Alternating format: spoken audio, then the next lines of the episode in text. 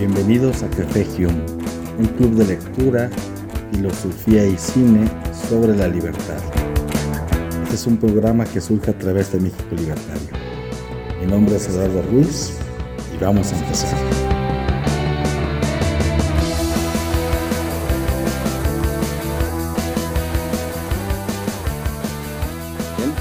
Pues buenas noches. Estamos en un episodio más de Café Hume en esta ocasión vamos a estar hablando sobre la película Matrix y tenemos un invitado de honor. Eh, a mí me da mucho gusto compartir en este momento con Ignacio García Medina. Ignacio es un crítico cultural, es comentarista del Instituto Juan de Mariana y también del American. Ignacio, bienvenido, muchas gracias por, por acá y también mencionar que Ignacio se encuentra en España, en Islas Canarias, y allá son las 2 de la mañana. Muchas gracias, Ignacio. Saludos.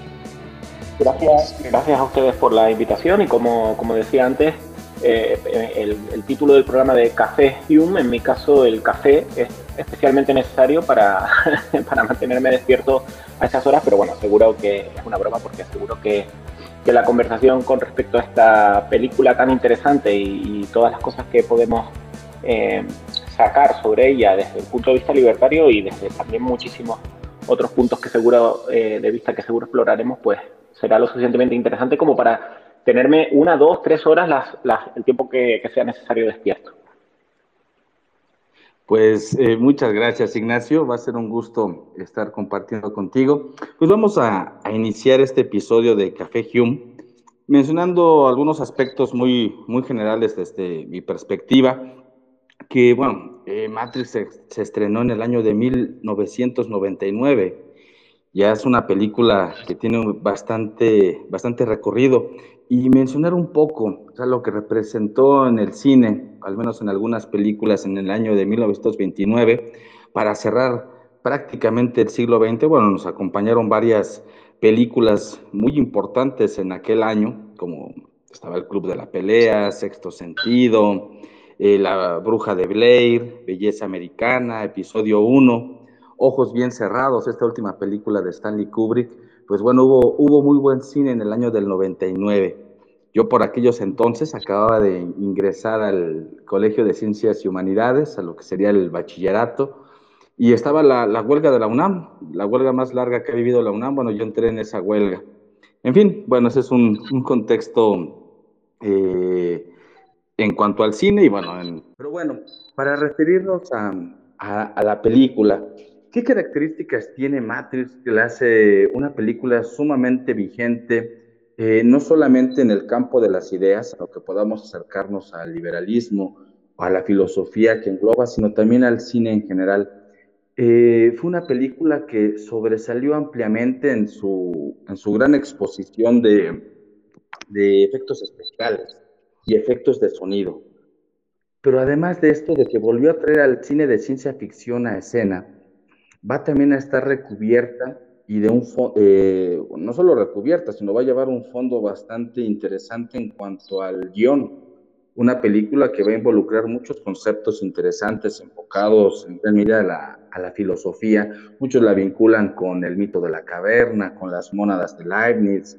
A mí me gusta más una lectura de, de Descartes al respecto, que no vamos a estar, no voy a estar ahondando en ese tipo de temas, pero que este guion la toma eh, y la convierte en una película muy profunda, muy interesante, casi al nivel o al nivel de lo que podría ser Blade Runner de los años 80 y en efectos especiales sobrepasando en, este mundo distópico al, mismo Terminator.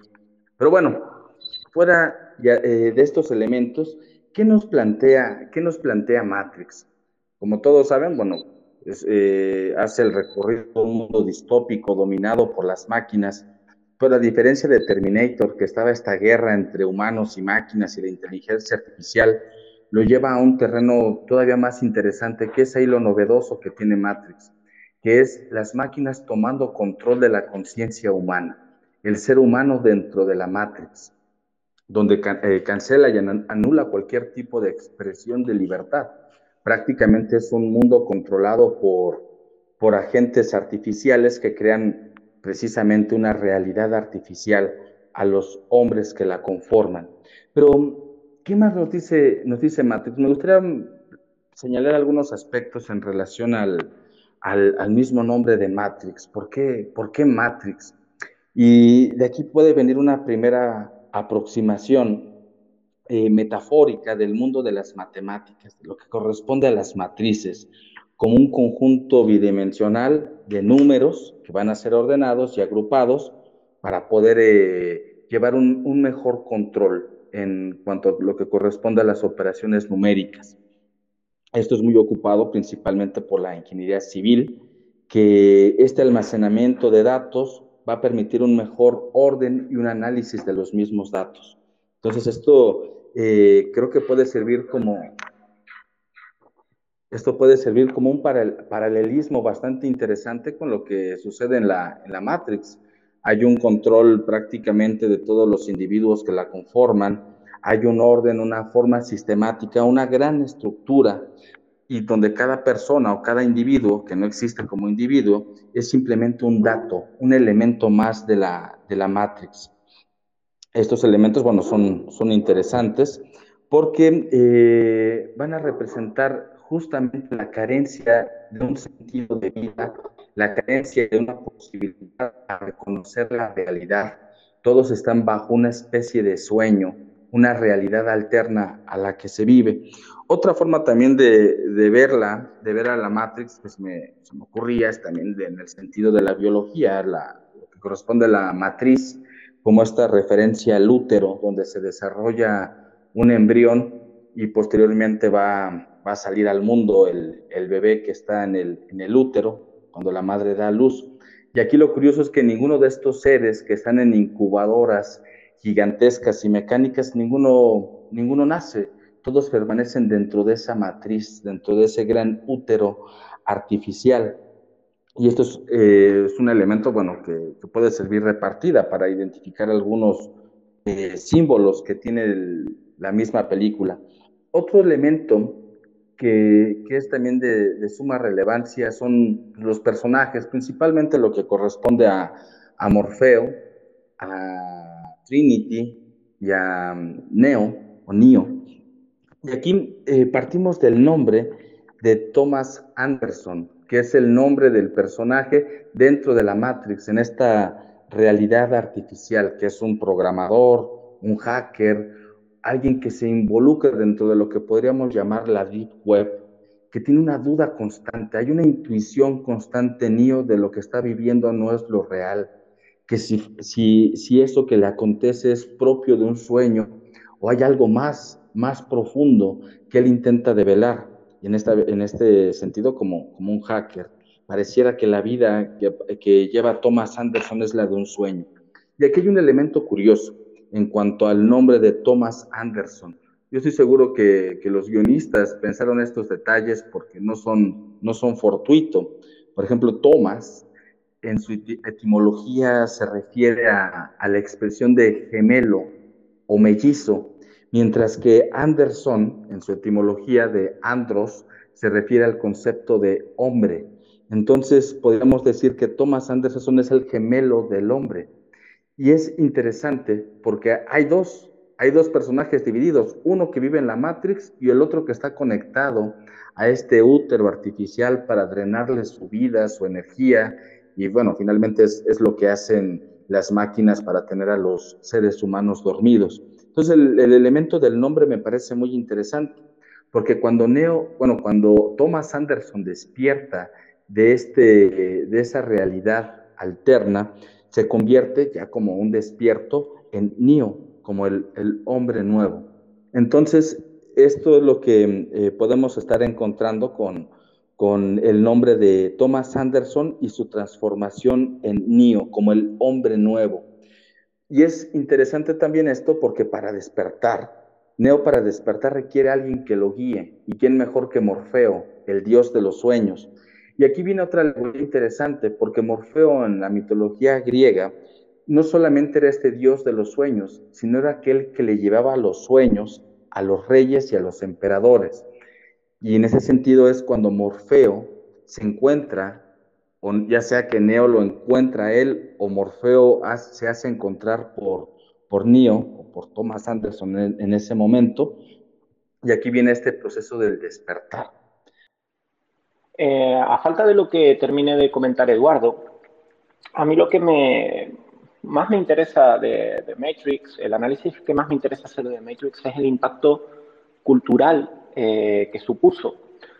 Eh, y también, ¿por qué no?, el, el impacto, digamos, político que, tiene, que ha tenido esta, esta película. el impacto cultural fue brutal, ya que su, el éxito, digamos, eh, no fue simplemente un éxito de taquilla eh, puntual y que luego, del que luego te olvidas, sino que despertó realmente a muchísima gente hacia eh, conceptos, ideas que a lo mejor de alguna manera estaban dormidas o que la, gente de alguna manera sentía que algo iba fundamentalmente mal con el mundo en el que vivía y, y esta película eh, resonó de alguna manera en ello. Al fin y al cabo hay un montón de expresiones y de conceptos de Matrix que se han popularizado y que todos entendemos, como puede ser lo de la, tomar la píldora roja, ¿no? ese momento de eh, que una vez la tomas y ves la realidad eh, como es, como, como de manipulado estabas, una vez la tomas ya no hay, digamos, vuelta atrás y de hecho, eh, este término de píldora roja se ha asociado eh, muchísimo con movimientos como la alt-right, que se ha denominado la alt-right, o incluso con eh, movimientos antifeministas.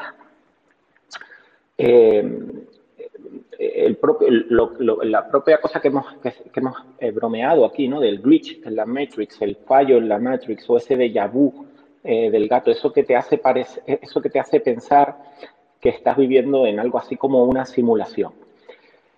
Eh, eh, tú sabes que esta película es especialmente proclive a, generar teorías de la conspiración. Entonces, eh, yo que a veces peco un poco de conspiranoico, no, no dudo que, que, sea Twitter boicoteándonos esto, porque claro, a lo mejor vamos a decir algo demasiado importante. sí, precisamente. Mira, si quieres parto de, de alguno de los elementos que me había llamado la atención, que es la, metáfora que representa la Matrix y la metáfora de este hombre dormido o los hombres dormidos dentro de una gran estructura que prácticamente determina los pensamientos, las acciones, eh, la conformación de un ser humano de una forma que no es lo real, sino una, una realidad impuesta. Esto puede tener, también tener muchas metáforas con el mundo contemporáneo ¿Tú qué opinas de, esto, Ignacio? Eh, precisamente eso era lo que estaba yo comentando, y es que esta película, eh, el impacto cultural que tuvo, eh, más allá del éxito de taquilla, de la estética espectacular para el momento, además, ¿no? los efectos especiales y demás, yo creo que toca, tocó alguna, alguna fibra, alguna tecla en esa sensación que se tenía entonces y que yo creo que con, con los años eh, ha ido creciendo, de que vivimos en un mundo falso, en un mundo eh, en el que estamos de alguna manera controlados, manipulados. Eh, y esa metáfora de tomarse la píldora roja y una vez la tomas ya no puedes dejar de ver ¿no? lo, que hay, lo que hay ahí, se ha convertido en un, en un concepto, en una, en un, casi en una expresión popular, ¿no? tomarse la píldora, la píldora roja o cuando dices de alguien está reptileado. Y creo que pasa mucho eso, precisamente, por ejemplo, con los medios de comunicación, porque al, al final la película eh, es un, eh, para mí, es un himno libertario, vamos a decirlo así, porque va en contra del establishment, es contracultural, es en contra de, este control, eh, casi por hacer referencia a, otro, a otras cosas de la ciencia ficción, no es casi orwelliano, este mundo orwelliano en el que vivimos, en el que medios de comunicación, educación, productos culturales, eh, desde la política, desde todas partes, ¿no? desde, la, desde las grandes corporaciones y demás, pues marcan como una narrativa, un relato que una vez mm, te tomas la píldora roja y, y, ves que prácticamente es todo mentira, eh, eh, es inevitable, digamos, sentirse muy identificado con, la, porque realmente te, hace dudar eh, y te hace plantearte en qué mundo irreal vivimos. Sí, precisamente. Y, esa gran eh, reacción eh, tiene que ver con un punto también muy interesante. Ahorita al, mencionar, ¿no? Ya esta, este elemento visual que se convierte parte de uno de los símbolos culturales de la píldora azul o la píldora, píldora roja, es qué tan, qué tan listos estamos, más allá de la metáfora de la Matrix, para poder elegir ese acto de libertad.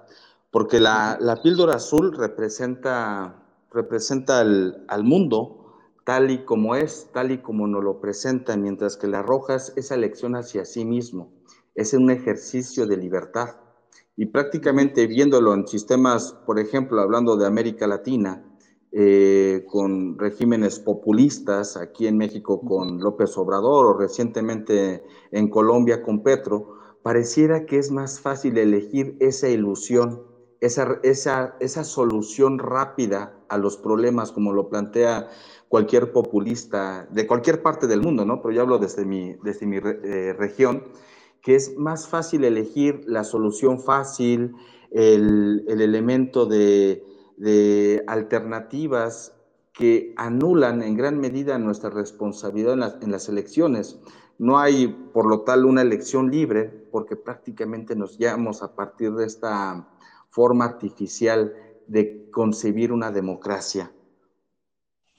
Por eso a mí el personaje que más mm, interesante me parece de Matrix, aparte de evidentemente no Morfeo, Trinity, Neo, para mí el personaje clave es eh, Cifra, Cypher, el traidor, digamos, ¿no? El, que prefiere vivir eh, dentro de la Matrix a pesar de, saber eh, cómo es el mundo fuera.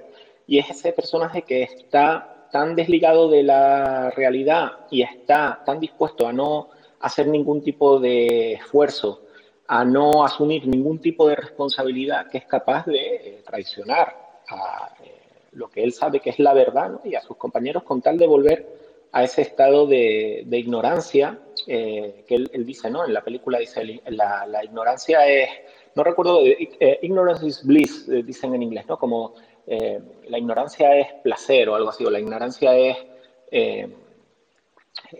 la comodidad o es lo, lo, lo, más cómodo.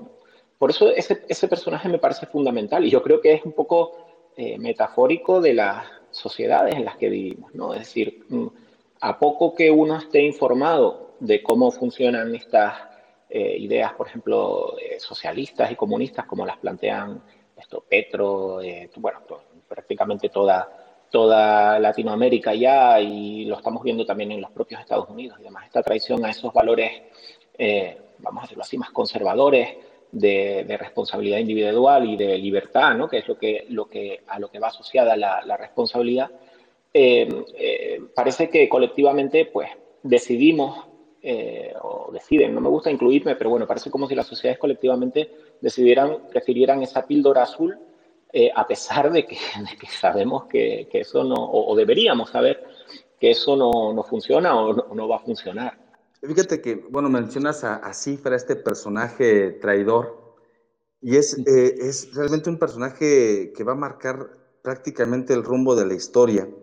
Y este elemento tan interesante que corresponde a la traición, aquel que ha sido despertado y que implica el hecho de despertarse es asumir una responsabilidad, es estar dentro de ese mundo que no tiene las soluciones fáciles, no es lo inmediato, sino es precisamente el tener que confrontar y luchar, porque la, libertad es una conquista constante, es un ejercicio que se va haciendo día con día.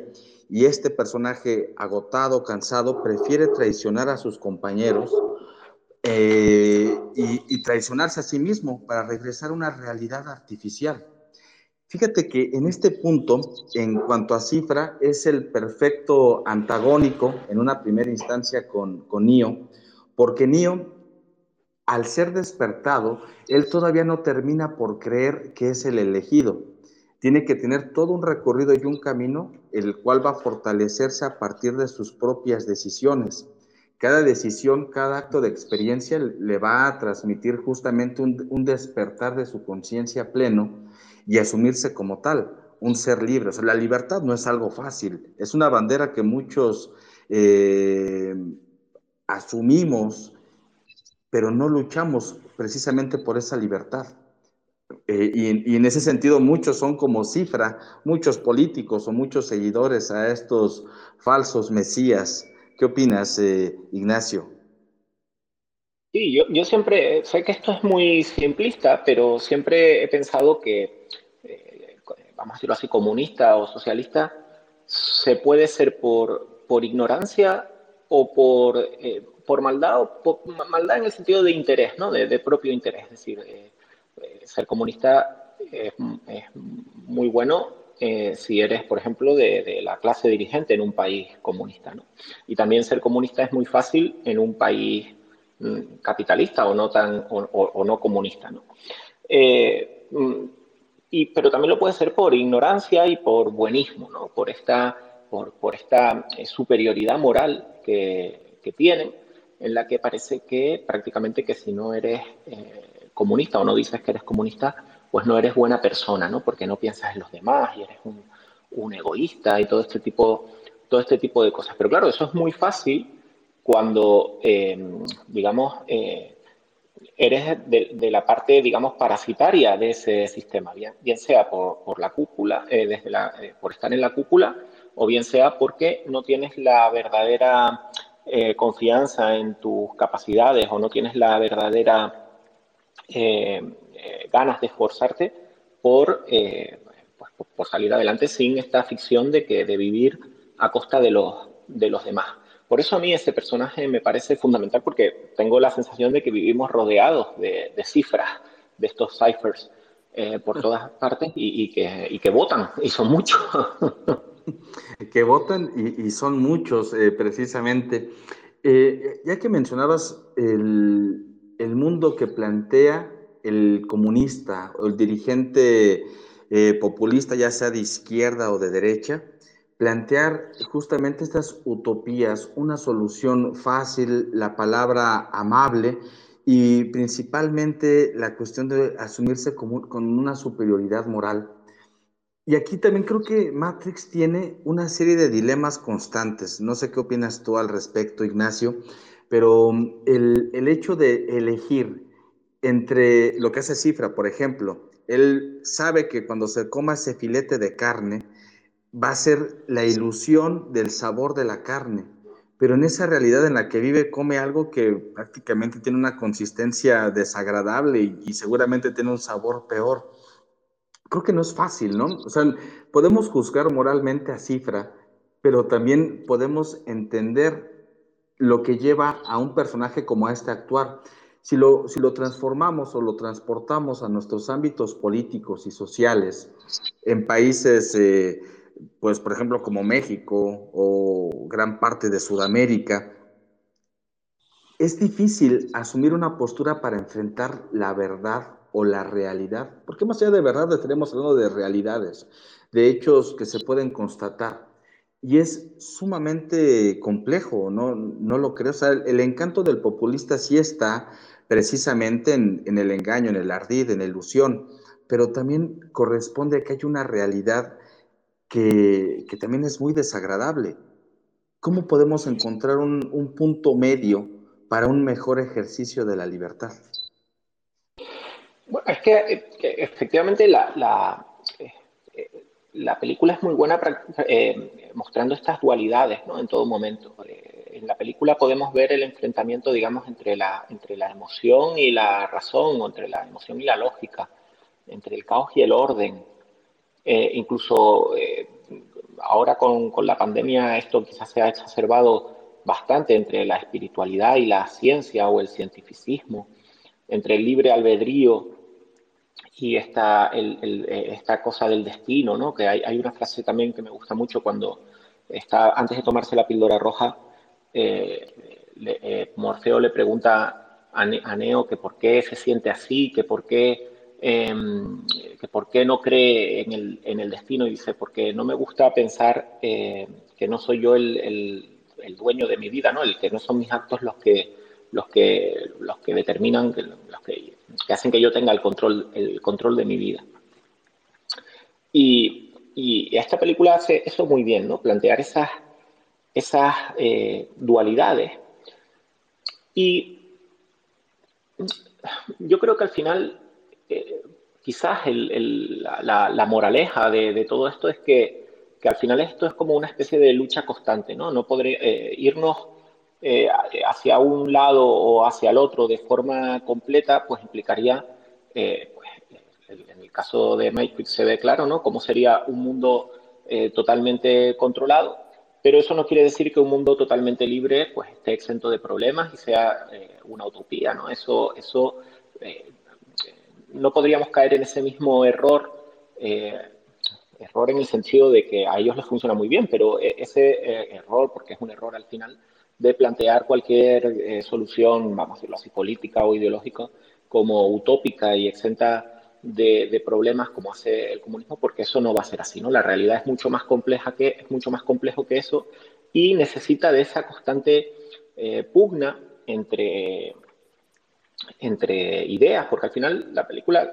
al final es una batalla de ideas, ¿no? Porque realmente eh, yo lo veo como eso, ¿no? Como una guerra de, ideas y una búsqueda de, equilibrio entre esas, entre esas, eh, entre esas dualidades y creo que con los veinte y pico de años que han pasado desde, desde que se estrenó, eh, esto se ha visto de alguna manera acelerado, o no sé si es que, que yo lo he vivido así, pero eh, estamos cada vez en, una, en un mundo más polarizado en el que lejos de ese equilibrio, de esa, de esa, de esa lucha en el, en el espectro eh, digamos, central de, la, de, la, de, esas batallas de ideas, estamos en, pues en los extremos realmente ¿no? de, esa batalla y lo podemos ver con un montón de cosas. Eh, ahora esperaré a que, a que comentes sobre esto, pero me gustaría eh, hacer referencia a la cuestión de, las directoras, los directores de Matrix, que ahora son directoras, porque creo que también es un poco un signo de, los tiempos que ahora eh, estos directores ahora sean eh, mujeres y que hayan sacado precisamente el año pasado una, eh, una nueva versión que dinamita el legado, digamos, o el mensaje original de la película. Y yo creo que es un símbolo más de, de cómo todo se ha polarizado y se ha ido a los extremos en los últimos, en los últimos años. Sí, definitivamente ese es un tema también importante, eh, que si gusta también lo podemos ir eh, comentando, porque yo recuerdo cuando aparece Matrix en el 99 y luego vienen las, las secuelas, eh, yo estaba estudiando ya filosofía y me acuerdo que alguna maestra nos hablaba de que está involucrada ahí la caverna de Platón o las mónadas de Leibniz o el genio maligno de Descartes y, y bueno, y generaba una fascinación.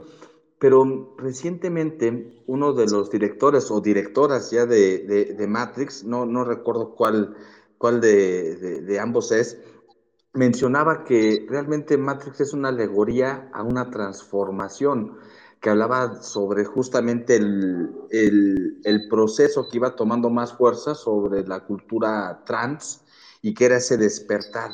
Pero bueno, eso queda en, también en otros discursos. Y bueno, este viene directamente del, de los creadores de la, del, del, guion, entonces, bueno, debe de tener un elemento pues también de suma relevancia.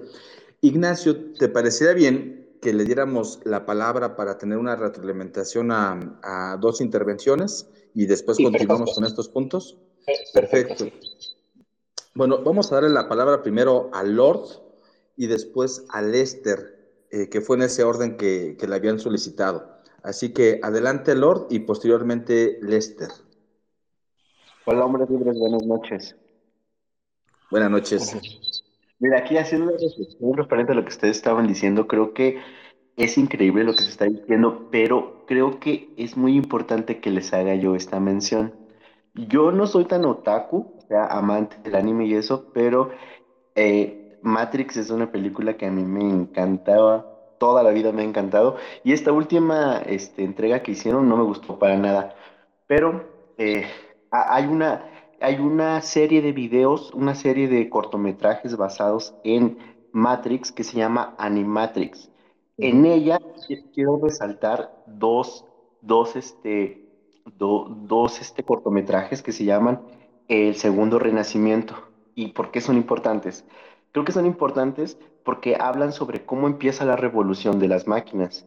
¿Cómo empieza la revolución de las máquinas? Empieza porque, y bueno, dice que Dios proteja al hombre y a la máquina por sus pecados. Empieza diciendo la, el cortometraje y habla sobre cómo es que empieza la revolución. Cómo empieza es que una máquina, y fíjense qué es lo que pasa, una máquina, eh, su amo se acerca para matarla con un arma, para, ya bueno, para acabarla, ¿no? O sea, es su propiedad y la quiere destruir.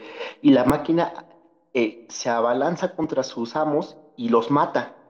Y cuando la llevan a juicio, la máquina dice que ella simplemente no quería morir vida. Ojo, ahí los libertarios. La máquina y la, la, película lo hace muy bien de esa forma para que tú te sientas como decir, es cierto, ¿por qué va a querer morir la máquina? Porque sus amos lo quieren matar, no tiene sentido. Otra cosa, eh, bien importante en, en, estos cortometrajes, una vez que las máquinas empiezan a ser replegadas del, del mundo porque los humanos se dan cuenta que no las quieren, las, las empiezan a alejar, bueno, la, este, digamos que las derrotan y las envían a un lugar lejos, ¿no? O sea, como que las máquinas tienen que ir a otro lugar y ahí reinician otra vez ellas su, su, su civilización. ¿Y qué es lo que empiezan a hacer? Empiezan ellas a vender automóviles. Empiezan a vender automóviles y de esa manera es como ellos empiezan a intercambiar artículos con el resto de la humanidad. Ojo ahí, pinche libertad hablando. Empiezan a intercambiar sus, sus, sus automóviles por otros productos y otros servicios y de esa manera ellos se vuelven una, una, una, una nación independiente y fuerte. Y después de eso empiezan ellos ya la revolución, la revolución como tal, en donde ellos ya terminan eh, venciendo al hombre, pero realmente es todo un proceso donde habla sobre el, eh, el proceso de, de, la libertad y de cómo una nación se vuelve poderosa. Y lo importante es que no ocupa humanos, sino son las máquinas y de esta manera está diciendo que la libertad no necesita ni siquiera al ser humano, sino como que solo la inteligencia. Y bueno, es lo que les quería comentar, nada más. Muchas gracias. Gracias, Lord. Eh, Ignacio, ¿te parece? Le damos la palabra a Lester y comenzamos contigo con la retroalimentación. Por supuesto. Muchísimas gracias por el espacio. Muy buenas noches. Saludos a Ignacio. Somos amigos allá, nos tenemos en Telegram. Muchas gracias por eh, la invitación. Sí, eh, el, el, binomio que se presenta entre la pastilla roja de la revolución, porque el rojo, recordemos que está alineado desde la antigüedad al dios de la guerra, ¿no? Y al tema de la revolución y el tema, la, la píldora azul, que es la de la de vivir felizmente en la ignorancia, es el, son prácticamente dos confrontaciones filosóficas entre Platón por el misticismo y Aristóteles por la razón y la realidad. Entonces, si vamos a defender la libertad, es válido defender la razón porque estamos precisamente peleando en nombre de la realidad, de las cosas como son, no como uno idélicamente negando la realidad desearía que fuera. Es decir, ese es el problema de las utopías, de la caverna de Platón, que es una especie de falacia donde le dice al hombre que es estúpido y solamente podrá salir de esa, de esa caverna de acuerdo a los mandatos de su sistema político, que también era colectivista. Entonces, eh, de, estos, de, esta, de este hecho se puede tomar en cuenta el punto de partida. ¿Es la realidad objetiva o es la realidad una distorsión? Dependiendo de cómo la persona lo asimile, entonces uno podrá entender qué, posiblemente filosofía sigue. Y esa filosofía se ve integrada incluso hasta en el arte, se ve proyectada en la forma de uno valorar la realidad, las personas con las que se rodea y los códigos que uno persigue. Eso, de hecho, es un punto de vista ineludible. Y si desean proseguir, bueno, me moteo y muchísimas gracias por el espacio.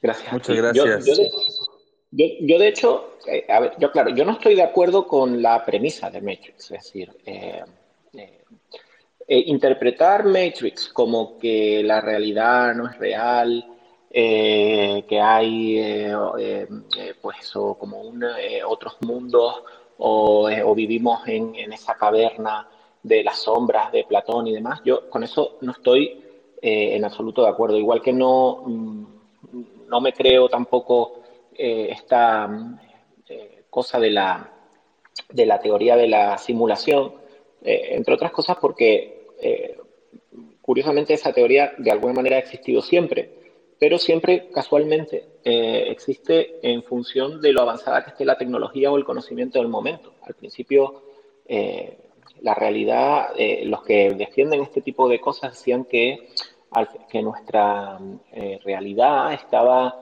determinada por eh, los fluidos. cuando, pues, cuando empezaba la química de alguna manera a desarrollarse y tal, pues era los diferentes fluidos de nuestro cuerpo y en nuestro cerebro hacía que percibiéramos las cosas de una manera u otra. Luego, más adelante, pasó a ser la electricidad.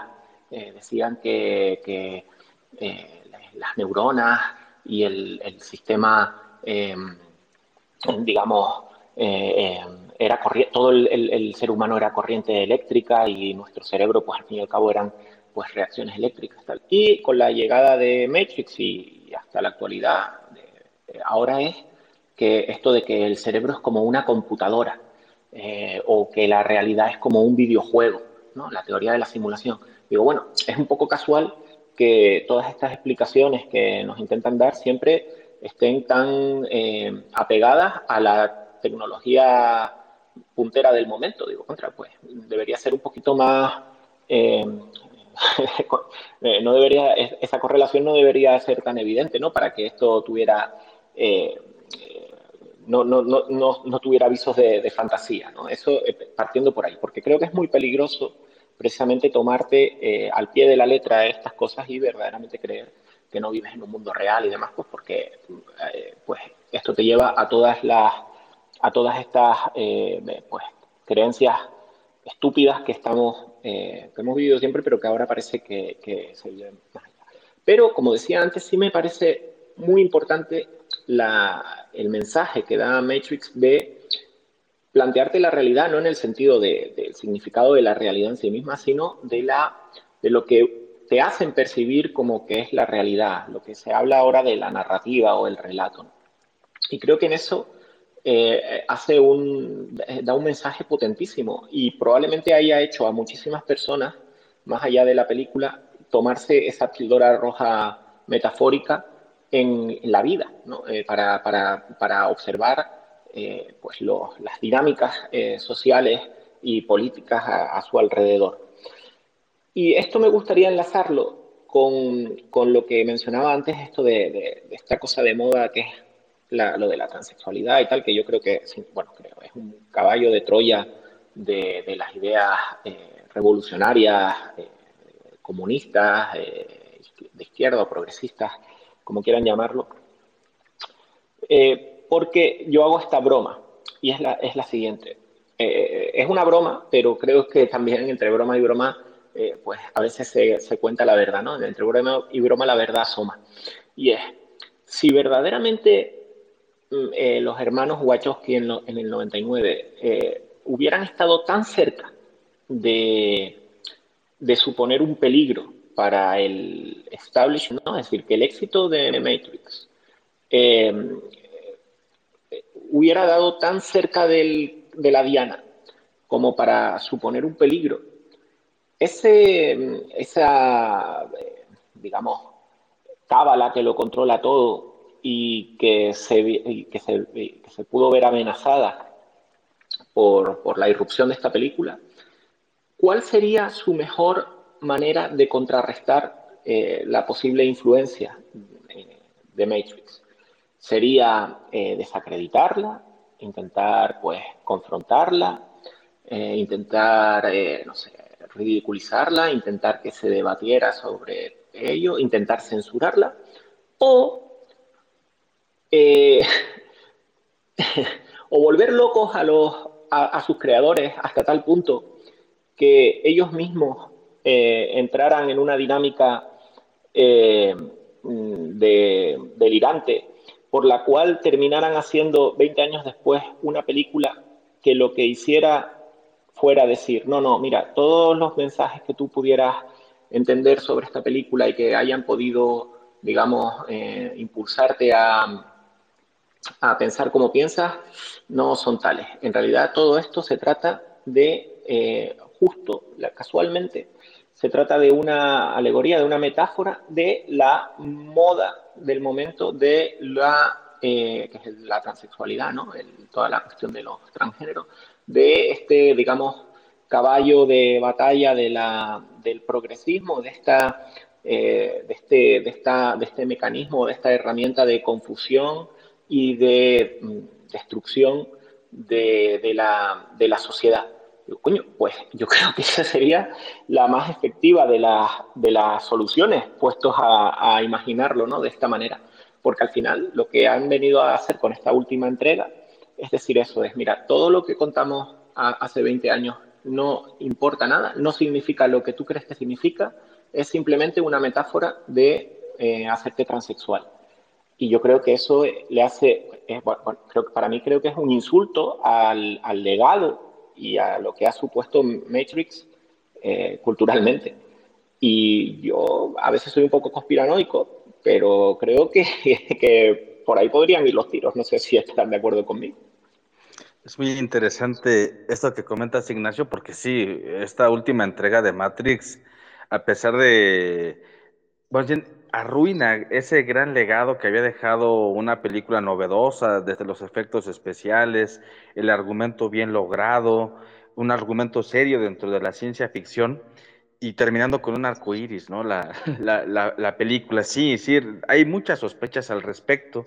¿Qué tanto pudieron pesar eh, tanto la industria cultural eh, de Hollywood, que siempre se ha inclinado hacia estos discursos progresistas, eh, como caballo de Troya que, que, mencionas. Hace poco estaba viendo tu, tu, tu, Twitter y vi uno, uno que me dio mucha risa. No lo voy a citar de tal cual porque no lo recuerdo con, con precisión.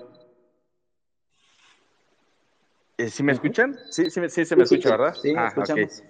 Okay. Y mencionabas algo ahí eh, como broma de que habías ido a, al cine con, con un sobrino y este sobrino se le había pasado casi toda su vida viendo Disney y Netflix. Y en la película que vio eh, de cine de arte o estas películas también de gran legado, veía una película clásica y, y, veía un matrimonio y que se estaban casando por la iglesia eh, un hombre y una mujer y que él no entendió nada. Y entonces, bueno, te voy a explicar.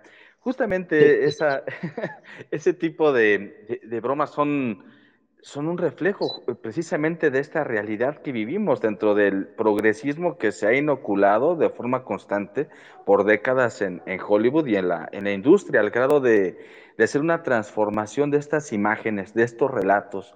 Por ejemplo, una Blancanieves negra, ¿no? O sea, qué, qué extraño, qué contradictorio es, es esa imagen, esa imagen misma. Pero bueno, yo quería eh, señalar, y ahora también para abrir los, micrófonos, en relación a, las participaciones que nos compartieron, eh, me parecía que, que Lord mencionaba justamente esto, ¿no? que la última entrega de Matrix es, es terrible. Las Animatrix yo los llegué a ver hace mucho tiempo, no lo recuerdo con precisión, pero mencionabas algo, Lord, sobre la libertad, de por qué una máquina va a querer renunciar a su vida y que en ese momento, bueno, eh, nos, nos plantea una serie de cuestionamientos.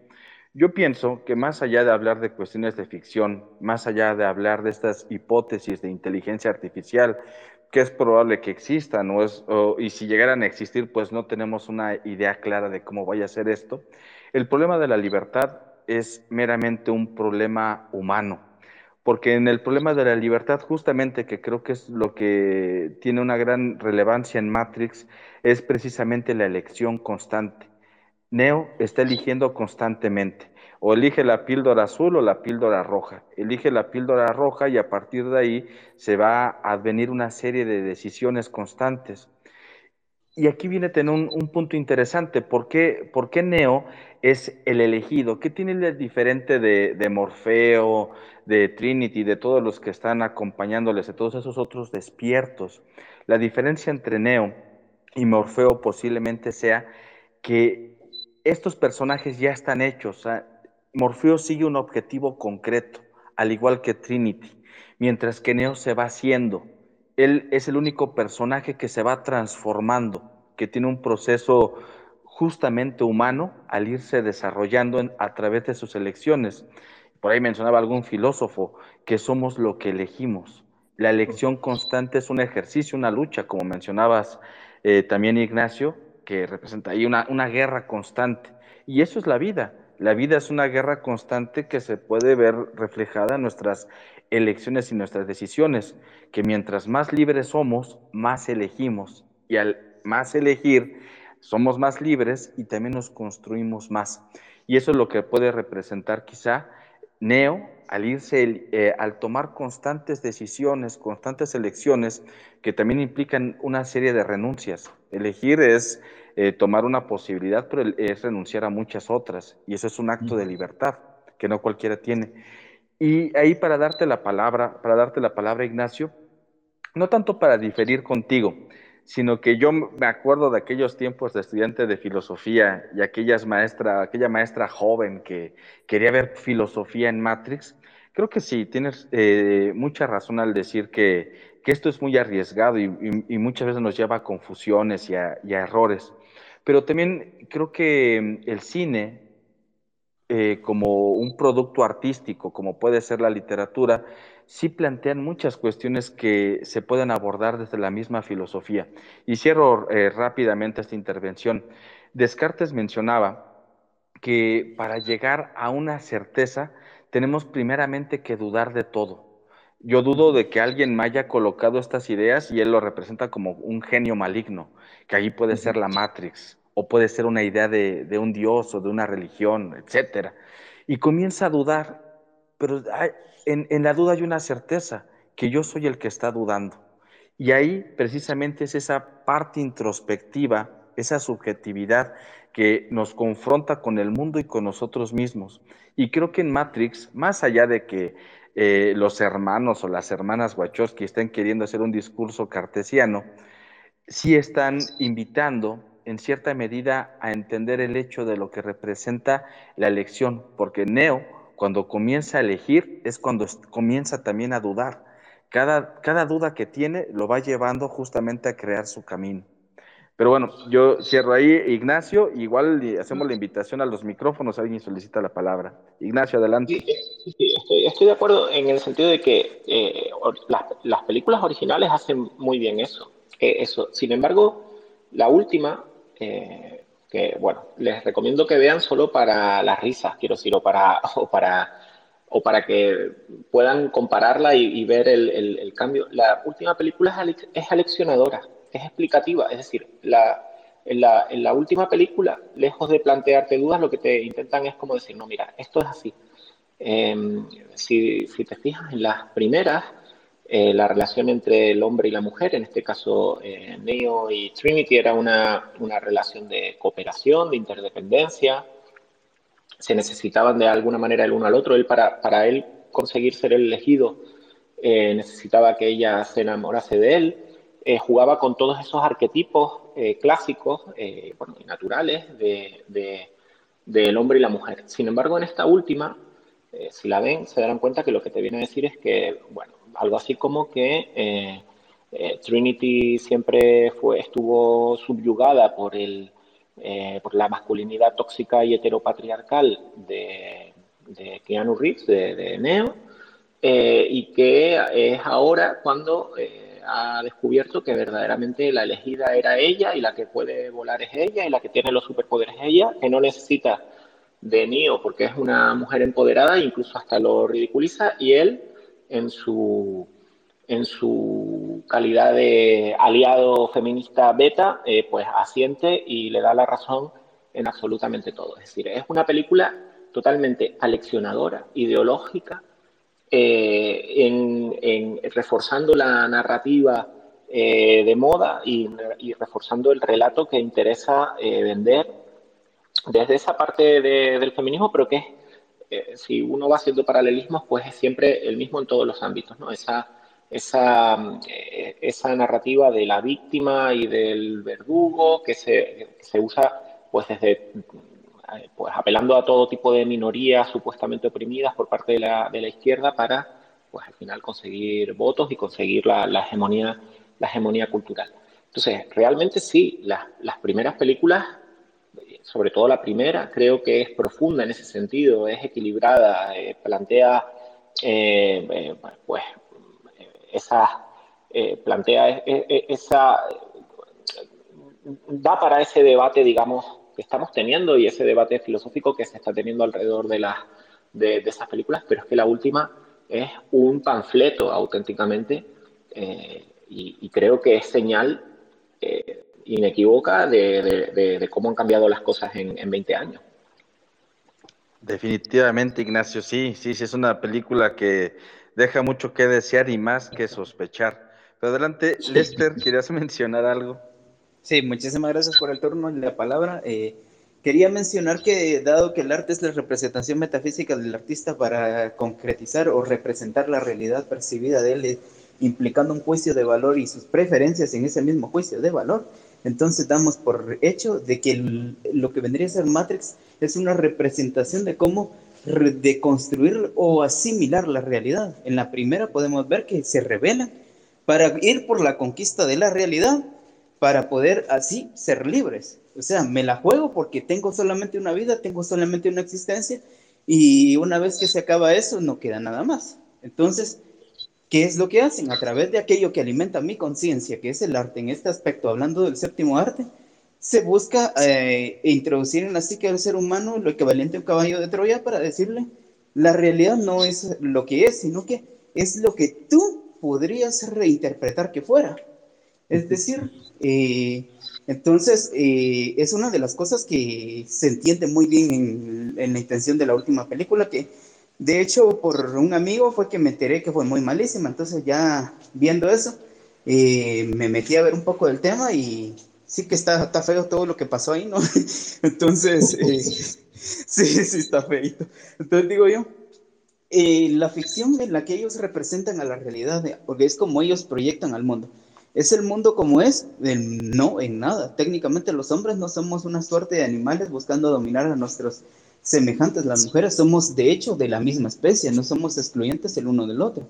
Entonces vemos este sesgo heurístico de la representación eh, como una variante más anticonceptual en la psique humana que solo puede llevar a la destrucción, a la destrucción de quien adopte tal modus vivendi.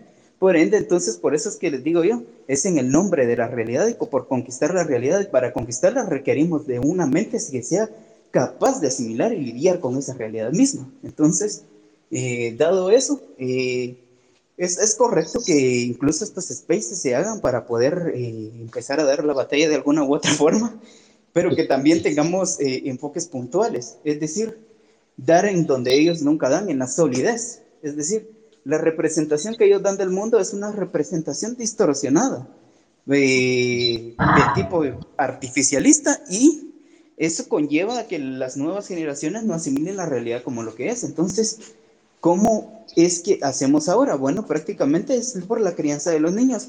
Es darles todas las herramientas epistémicas para que puedan lidiar con la realidad, para que no se desanimen cuando eh, en la vida obtengan un desafío, para que sientan eh, la convicción de perseguir un fin, aun si, si les representa algún esfuerzo, solamente por poder alcanzar y realizar en su única existencia una meta concreta, como la que tú mencionabas en México Live.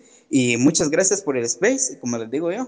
Eh, gracias por el tiempo, eh, interesante la charla y me ha gustado que también salió el ejemplo del compañero que mencionaba lo del robot si algo está vivo y elige perseguir un fin, entonces es algo consciente, aunque diría que es muy rudimentario comparar robot con planta y planta no es animal ni animal ser humano, de hecho.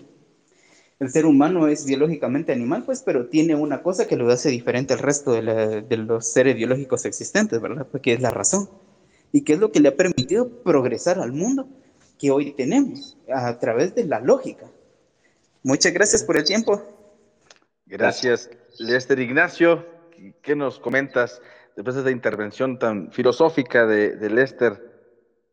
Sí, pero eh, realmente eh, muy acertada, porque efectivamente eh, ahora vivimos en este mundo de mm, las cosas no son lo que son, sino como tú las percibas y como tú te percibas y puedes, puedes mm, el mundo tiene que cambiar, no eres tú el que tienes que cambiar, ni eres tú el que tienes que hacer cosas, sino que el mundo se tiene que adaptar a ti Y es, responsabilidad de los demás eh, no ofenderte y no, eh, no sé, eh, no causarte ningún tipo de, problema ni ningún tipo de nada. Todo, todos son tus derechos y, y ninguna tus obligaciones. ¿no? Al final ese es el mensaje que transmite esta, esta última película que va en línea con lo que con, con el digamos con la filosofía que intentan imponer actualmente y que difiere completamente con ese otro mensaje que tú comentabas de, que Neo va haciendo su camino eh, y va haciendo su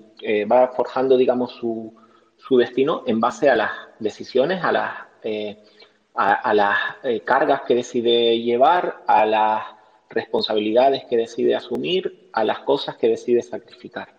Es totalmente diferente. No sé si estamos ya en el, en el turno, digamos, de conclusiones eh, o, todavía va a haber más debate. Eh, acláramelo, por favor, para, para saber. Claro, Ignacio, si gustas, podemos ir perfilando algunas conclusiones y eh, tuyas, posteriormente mías, y abrimos eh, nuevamente un intercambio de ideas y concluimos la charla de hoy.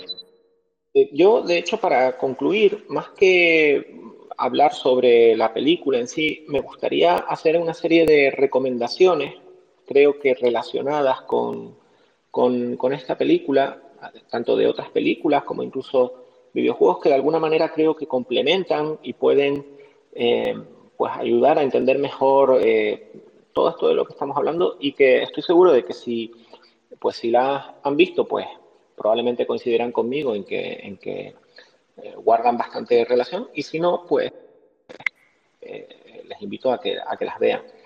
Creo que una película previa que también es fundamental en este sentido es The Truman Show. El show de Truman guarda muchísima relación con muchos de los temas de Matrix. Me parece una película fantástica también. Eh, luego también me gustaría mencionar otra que no tuvo tanto éxito, pero creo que es muy buena también, Dark City, que es también de la misma, de la misma época. Incluso una que se llama Equilibrium, Equilibrium, con, con Sean Penn y Christian Bale, que también tiene, hay quien la acusa de ser una especie de copia de Matrix, pero tiene cosas bastante interesantes y que a los libertarios nos puede gustar especialmente. Y por supuesto, bueno, los clásicos como El Mago de Oz o Alicia en el País de las Maravillas, ¿no? que, que, es imposible no, no, asociarlas con Matrix porque de hecho hasta la propia Matrix las, las referencia. Y luego creo que para los eh, libertarios tendrá especial eh, interés que vean eh, Westworld, la película original. La serie, bueno, no está tampoco tan mal. La primera temporada, la segunda temporada ya se un alegato de estos feministas. Pero el Westworld original, la de Jules Briner y James Brolin, que es sobre un es, Parque Jurásico, de hecho él, es el mismo escritor de Parque Jurásico, eh, Parque Jurásico eh, lo que hace es, eh, él se autoplagia, este Westworld era un parque de atracciones en el que era del oeste, en el que los, los vaqueros y los indios y todo esto eran, robots, que empiezan a tomar conciencia y esa conciencia empieza a, a difundirse entre ellos como un virus, cuando no se hablaba todavía en la época de virus informático. Creo que es especialmente interesante para los libertarios porque Michael Crichton, el autor que ya falleció, e, era libertario, se consideraba a sí mismo libertario, y aprovechaba y metía todas, eh, muchas de, las ideas en sus películas y en sus libros. Les recomiendo especialmente esa Westworld, y si quieren leer un libro de Michael Crichton, también que, puede dar muchísimos argumentos libertarios estado de miedo o estado de terror, creo que lo tradujeron en, algunas, en algunos países, que va en contra de otro de los eh, hot topics actuales, que es el ecologismo y el ambientalismo y demás, y creo que da muy buenos argumentos pues, para oponerse a eso. Y con esas recomendaciones era con lo que me, gustaría, me había gustado eh, finalizar, aparte de las dudas o preguntas que puedan tener que quieran realizar. Gracias, Ignacio. Yo quiero concluir con otro, otro punto, que mm, el éxito que, tiene Matrix en la construcción de principalmente la, primera entrega está en que usa muchos elementos que forman parte de nuestros imaginarios colectivos propios de la época de 1999. Estamos viendo ya un mundo eh, globalizado, un mundo donde está comunicado, esta globalización se, logra repercutir a partir de, la Internet. Y a partir de ahí, este, este mundo moderno o esta hipermodernidad que nos va a acompañar hasta nuestros días eh, es el reflejo que, Matrix comienza, que Matrix comienza a exponer. Pero otro de, otro de los aspectos, más allá de, de, ese modernismo que tiene Matrix, está también en que recurre a muchos elementos prácticamente forjados a través de la, de la misma historia. Por ejemplo, el concepto del, del elegido. Y, y, fíjense que aquí podemos hacer muchos paralelismos, eh, si lo queremos vincular también con estos eh, eh, falsos mesías o, ídolos populares contemporáneos. Pero más allá de hacer ese, esa, esa, semblanza, el concepto del elegido se vincula ampliamente al, al Mesías. Un Mesías, y aquí retoma mucho a la cultura judeocristiana, de lo que representa este mensaje profético. Es decir, Matrix, más allá también de ser una película que aborda temas eh, interesantes del desarrollo de la tecnología y la modernidad, también recurre a estos elementos míticos, estos elementos que se instauran dentro de la profecía eh, que se puede rastrear eh, o que se puede señalar con, con el Antiguo Testamento, con la imagen de, de Moisés. O sea, Moisés representado para los, para los judíos, que fue un liberador, eso es lo que también representa eh, Nio, es un liberador. Y este liberador parte ya de una profecía, después de la, de la muerte de, de Moisés eh, y los judíos nuevamente vueltos a, a ser eh, perseguidos, esperan o tienen la, eh, la intención de llegar de la llegada de un nuevo, de un nuevo Mesías, de un nuevo Moisés, de un nuevo liberador. Por eso, bueno, ya con la llegada de, de Jesucristo, bueno, se da esa, esa división entre el, el, judío y el cristiano.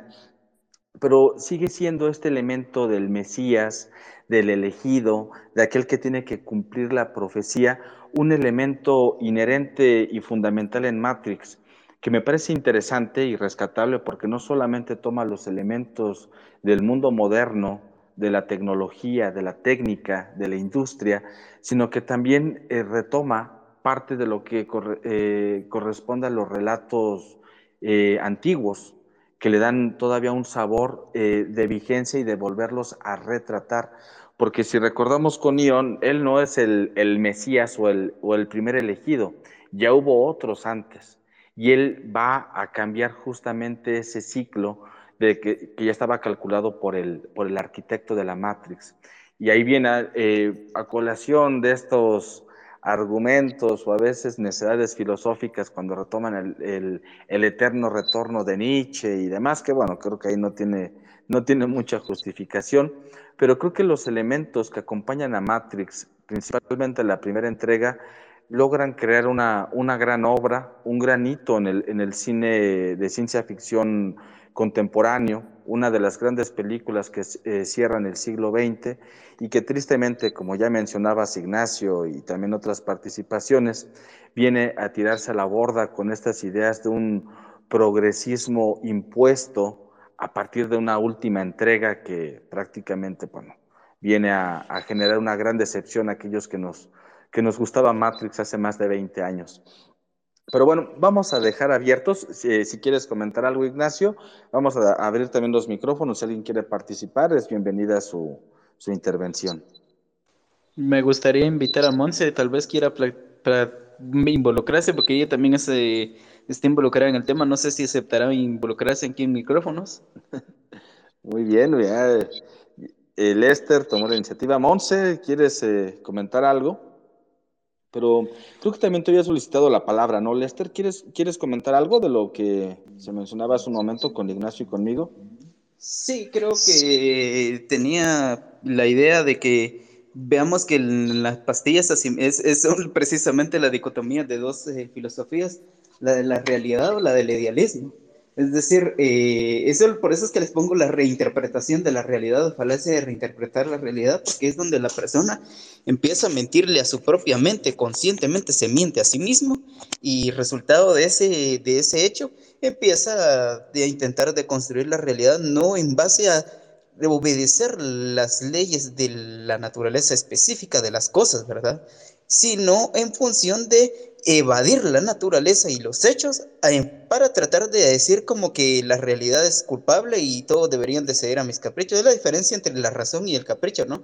El capricho es una cosa en automático y racional y la razón es devenida de aquello que es la integración no contradictoria de la realidad o, o varios elementos o ideas. Después de todo, la mente es la jueza de las ideas y el juez de la mente es la realidad misma. Así que si uno decide evadir la ley de identidad eh, y la naturaleza, por ende, específica de la existencia, será recompensado en esa medida. muchas gracias. Gracias, Lester. Monse, un saludo, Monse, cuando gustes. Hola, este, bueno, la verdad les voy a confesar, acepté el micrófono para confesarles que nunca se me ha dado la oportunidad de terminar de ver Matrix, la verdad. Eh, a mis papás les encanta y siempre que la ven llego y ya está empezada o ya está pues casi la ter terminar. Se me ha hecho una película muy interesante. Pues ahora que estuve escuchando todas las perspectivas ya tengo que ponerme un fin de semana a verlas todas. Creo que la última sí vi partecitas y sí como que ya le pintaron un poquito más el progresismo pero pues sí, este, esa perspectiva de, de lo ideal y lo real es muy bueno porque pues lo podemos comparar ahorita con, con las ideas libertarias y así. Bueno, Monse, muchas gracias. Eh, Ignacio. Sí, eh, eh, tú mencionabas esto, esto de, de, los arquetipos, ¿no? De los que, los que utiliza eh, la, primera película, eh, que al fin y al cabo, si te fijas en todas las películas que han tenido así un, un impacto eh, importante, pues han jugado con estos, con estos elementos, ¿no? Han, han sabido pues manejar estos, estos elementos comunes a todos los mitos, leyendas, incluso hasta, hasta de las propias religiones, ¿no? Pues, las historias que han siempre pues eh, despertado algo en el, en el, ser humano, han conseguido jugar con esto. Entiéndase, desde Star Wars hasta incluso Harry Potter, El Señor de los Anillos, la propia Matrix juega con estas cosas. Y en la última no vemos nada de eso. Es decir, no vemos nada de eso porque efectivamente es lo que, lo que comentábamos antes. ¿no? o, si lo vemos, es intentando deconstruir eso e intentando de alguna manera eh, eh, laminar eso. Eh, esos, esos mensajes. Y eh, creo que, es evidente y por eso creo que es tan importante eh, recalcar en lo que esto que se llama la batalla cultural que, han dado, pues en recalcar las diferencias entre, la, entre estas primeras, sobre todo la primera y esta última, para que la gente sea capaz de darse cuenta de esta, mm, de esta manipulación que al fin y al cabo pues se da a través de, del cine, de las historias que cuentan o que intentan, que intentan hacer esta manipulación que intentan eh, llevar a cabo, hay veces que es muy evidente y nos damos cuenta, como en estos, en estos casos, que yo creo que a poco que, lo, que lo analices, pues te das cuenta, pero también nos debe dejar vigilantes mm, de lo habitual que es esto y que a veces es casi de una forma subliminal o de una forma que intenta ser eh, sutil que pues, nos intentan mm, de alguna manera eh, cambiar la forma de, pensar, la forma de entender la realidad y la forma de afrontarla. Y hay que estar vigilantes ante esto porque, porque su influencia creo que es, eh, es clara, es muy fuerte y, y aunque pueda parecer una tontería, todas estas cosas, películas, series, videojuegos y demás, eh, tienen, juegan un papel fundamental, toda la cultura juega un papel, juega un papel fundamental en cómo luego se termina orientando eh, y organizando la sociedad, porque al fin y al cabo pues eh, influye en nuestra, en nuestra forma de pensar y de entender las cosas y, al final se traduce en eso. Entonces hay que, creo que, es fundamental estar vigilantes ante este tipo de cosas y denunciarlas cuando es necesario y alabarlas pues cuando, cuando transmiten el, el mensaje que nosotros consideramos que, es el más correcto y el más apropiado. Oye, Ignacio, yo quería, eh, o quiero más bien mencionar, eh, preguntarte algo en relación a esto que, que, que acabas de, de, decirnos sobre cómo contrarrestar el discurso que va generando la, la misma industria cultural. ¿Qué tanto el individuo que percibe justamente esta forma de construir una nueva percepción de la realidad puede hacer frente? Y no solamente desde la industria cultural. Hablábamos hace un momento sobre los populistas o el discurso comunista que prácticamente se empoderan de una superioridad moral. Es decir, lo que termina ganando no es el, el argumento concienzudo, no es el discurso racional, sino meramente esta postura emotiva que se sustenta en una, en, una autoridad moral, porque se han actuado a lo largo de la historia, digamos, no es tampoco un fenómeno eh, de nuestros tiempos, estos eh, discursos de las buenas intenciones, que puede traducirse desde un discurso religioso, ¿no? Veamos las guerras religiosas, siempre es a partir de, un, de una especie de autoridad moral que forjan unos grupos y se confrontan contra otros grupos y termina habiendo pues grandes con, confrontaciones.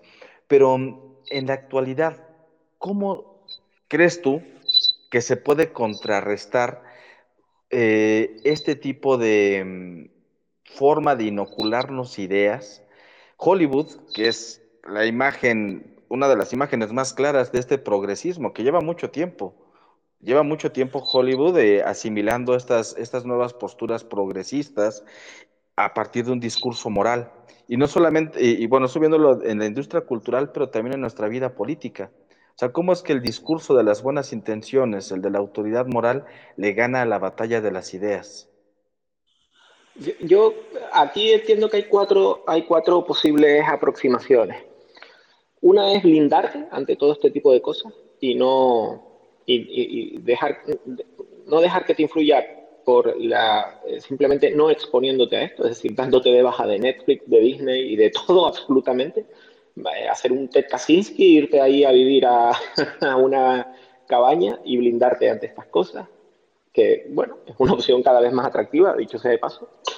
Otra opción es inmunizarte ante esto, es decir, es exponerte a esto, pero tener la suficiente eh, cabeza como para detectar eh, esa manipulación y, no dejarte influir por ella y, de alguna manera pues eso, inmunizarte y, estar, eh, digamos, eh, preparado ante, ante ese intento de, de, de, influencia. La otra ya es tomando un papel más activo, si quieres además influir en el resto, es de alguna manera pues hacer lo que al fin y al cabo estamos haciendo aquí o lo que cada uno en su, en su pequeño entorno pueda hacer, ya sea a través de redes sociales, eh, eh, no sé, escribiendo un blog, eh, quedando con amigos, explicándole a tus hijos, a tus sobrinos, a tus amigos tu punto de vista y, y un poco pues utilizar esto de manera, digamos, para, pues, para difundir las ideas. Y creo que la cuarta, y que es la menos común entre, entre, nuestro, entre nuestras filas, y que espero que, que esto vaya cambiando, es la de participar activamente en la creación de contenido cultural que fomente las ideas que nosotros defendemos, ¿no? Porque a veces pues, nos centramos mucho en esto, en criticar y en, y en exponer y demás, pero no en crear que en eso hay que reconocerle a la izquierda que son auténticos maestros, son yo envidio la capacidad que tienen, eh, de, que es propagandística al fin y al cabo, ¿no? pero la capacidad artística, creativa que tienen eh, no deja de, de, sorprenderme y admirarme, aunque en mi opinión este sea para el mal, ¿no? pero, pero creo que tenemos que tomar a lo mejor eso un papel más activo y empezar a, a, a crear esto. El otro día leía un tuit que me pareció muy interesante, que decía, dice, eh, nos empeñamos en, en, los libertarios o los liberales o como quieras llamarlos, nos empeñamos en criticar lo mal que está la educación, lo mal que, que las escuelas pues están adoctrinando a los niños y demás, pero, pero no nos dedicamos a estudiar magisterio y a dar clases, ¿no? y, a, y a ser nosotros los que vayamos a las escuelas a, a, intentar contrarrestar esto también desde allí, ¿no? desde dentro del propio desde el propio sistema que han montado. Entonces yo creo que esas son las cuatro, cuatro posibles aproximaciones. Probablemente haya más, pero yo esas son las cuatro que veo. Ignacio, en relación a lo que mencionas con, con Matrix, entonces como una parte de estas alternativas, una es o nos desconectamos de la Matrix y nos vamos a una cabaña, por ejemplo, o la otra convertirnos un vir en un virus y estar dentro de la Matrix. Exacto, que sería como este... así al cabo. Exactamente. Bueno, son alternativas eh, interesantes y, también muy, muy complejas. Eh, yo observo, no sé qué piensas tú y, si alguien más quiere compartir para ir dando ya un cierre a esta, a esta, a esta charla. Creo que también el gran desafío que tenemos aquellos que defendemos el liberalismo se encuentra en que tenemos que luchar o aparentemente eh, asumimos que tenemos un discurso que evoca a la racionalidad, que evoca al tratar de enfrentarse y comprender la realidad a partir justamente de nuestras elecciones. Pero tenemos el gran desafío que aquellos otros rivales, estos progresistas, esta izquierda que crea prácticamente plataformas culturales, nos llevan la ventaja de la emotividad.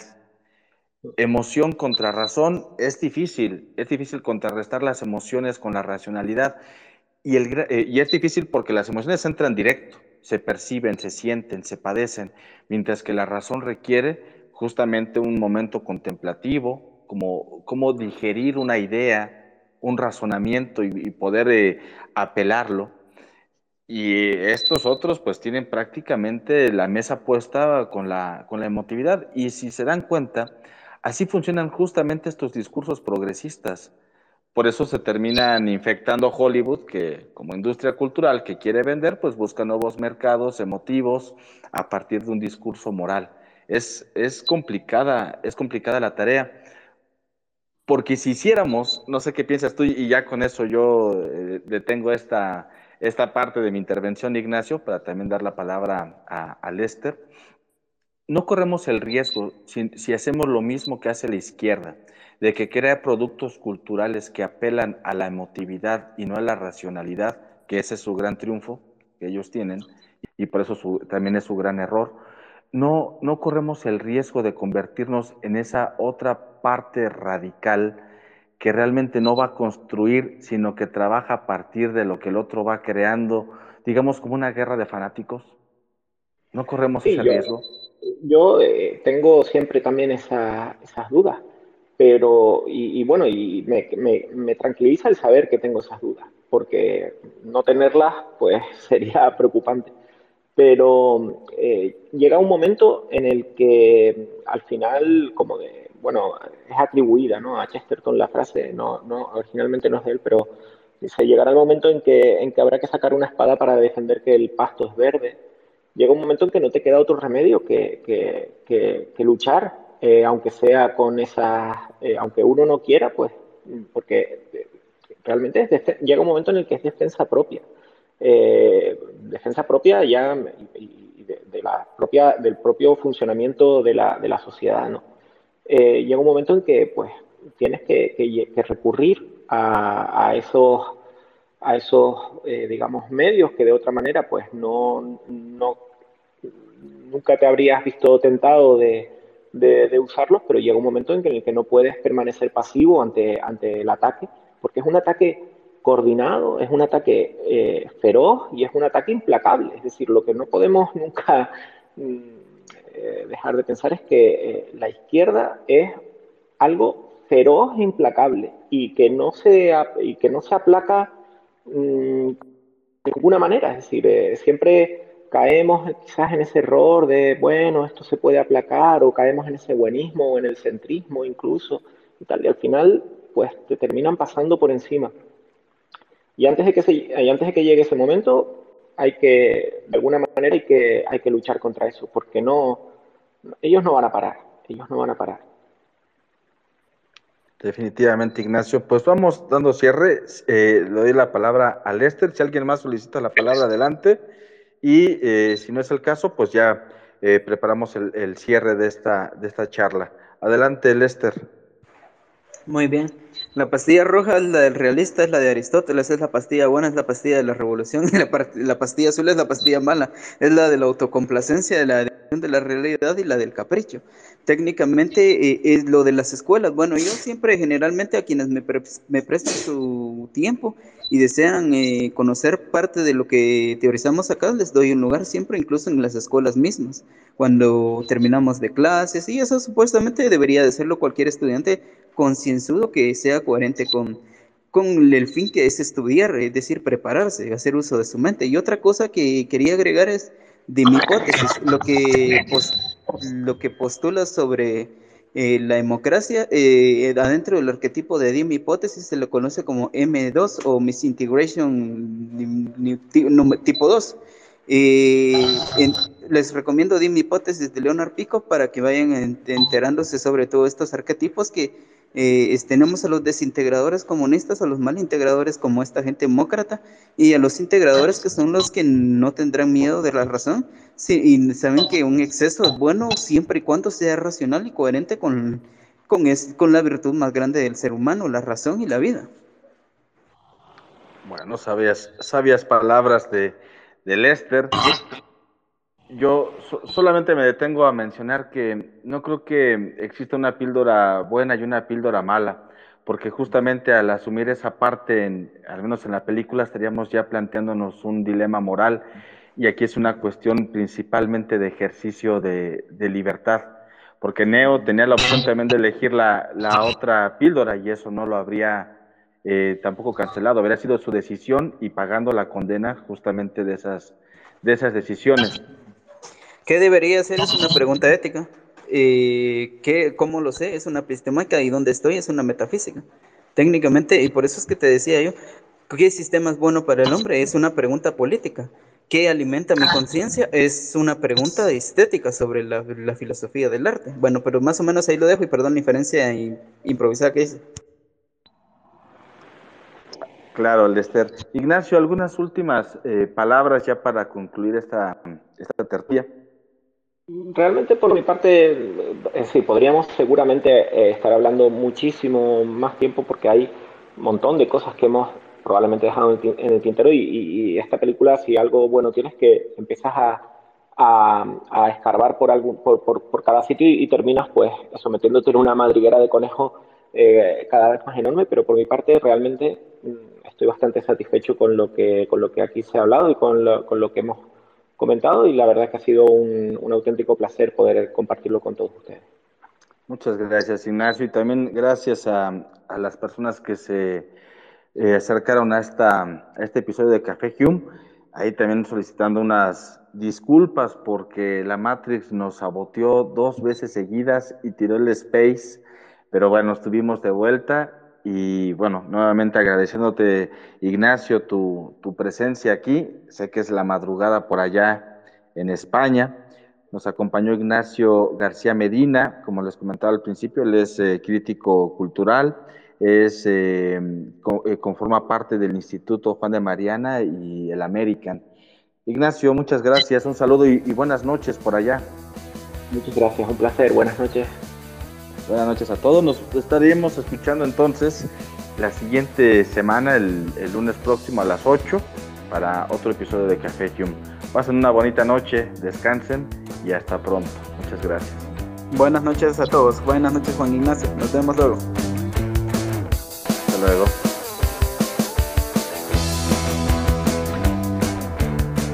Nos esperamos en el siguiente Café Hume que se transmite todos los lunes a las 7 de la tarde por Twitter Spaces.